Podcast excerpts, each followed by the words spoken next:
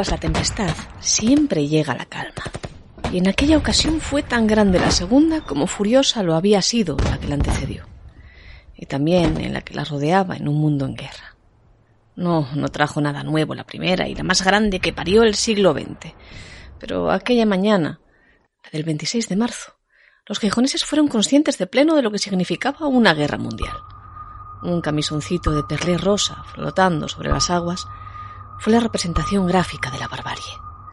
De su portador o portadora solo sabemos su edad, 14 años. Su nombre y su historia se hundieron con su cuerpo en las frías aguas del Cantábrico.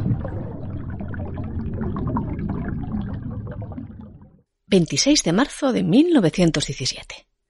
Los náufragos del vapor noruego Solbakken, que llegaron días atrás a las costas asturianas tras sufrir el ataque de uno de los muchos submarinos alemanes que minaban la mar, habían emprendido ya el regreso a casa.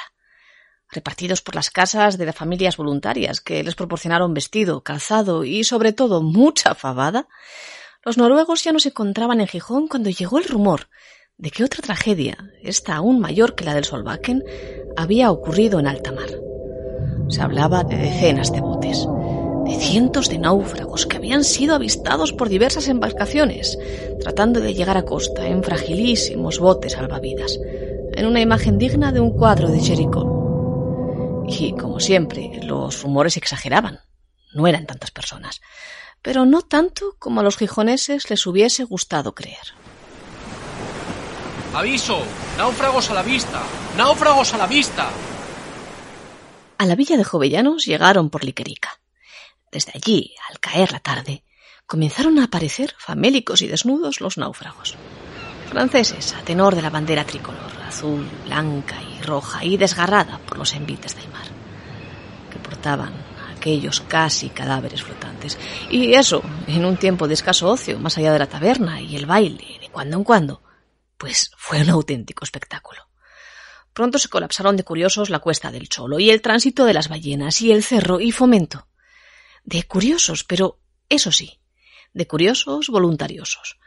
No habían llegado ya los náufragos y ya las gijonesas habían calentado caldo y sacado las escudillas, las mantas para guarecer a los náufragos y los brazos para sacarlos de la mar.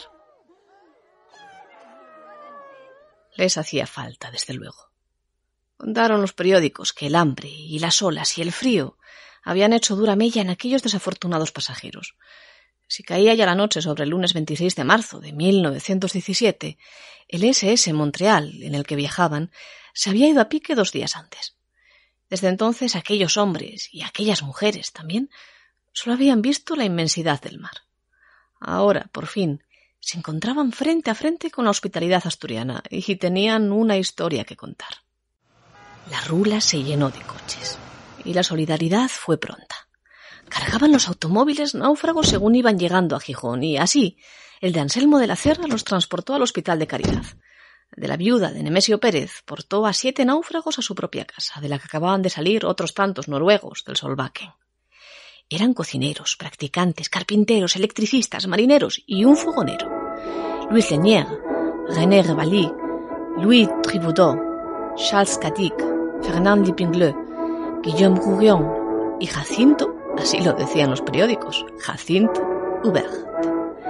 En Cimavilla se quedó el fogonero Falad Fernand, pero la historia no acababa allí.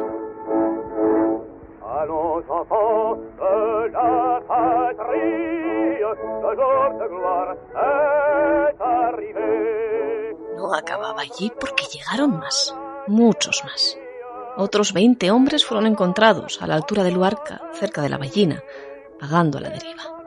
Jean Jotin, Albert Pioli y Leopold Maria, los de mayor rango en el buque, descansarían aquella noche en el Hotel Comercio.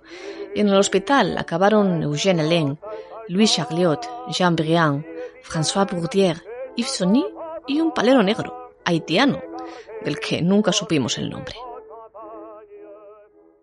A mitad de la noche, la viuda de Nemesio Pérez hubo de dar sitio a otros cuatro náufragos.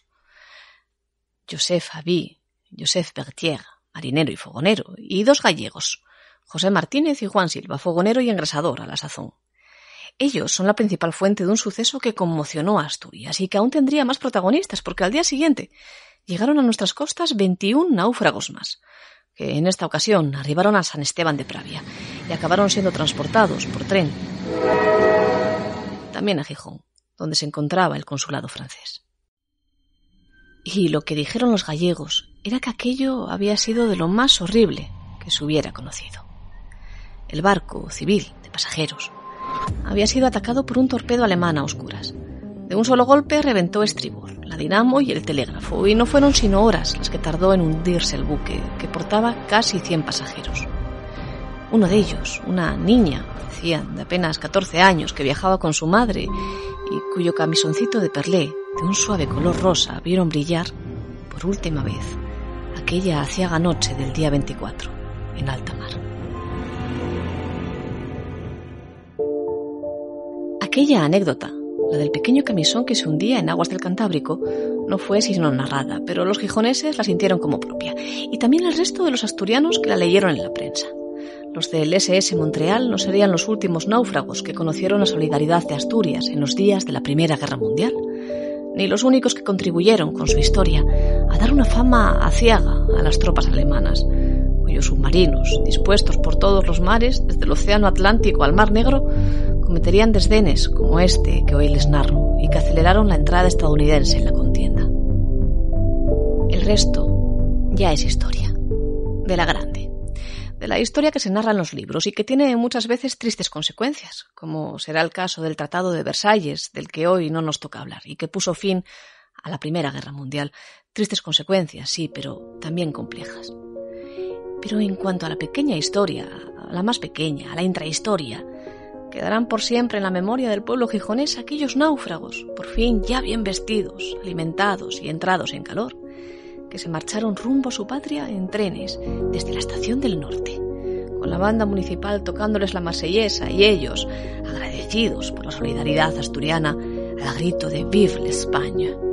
Han pasado ya 103 años.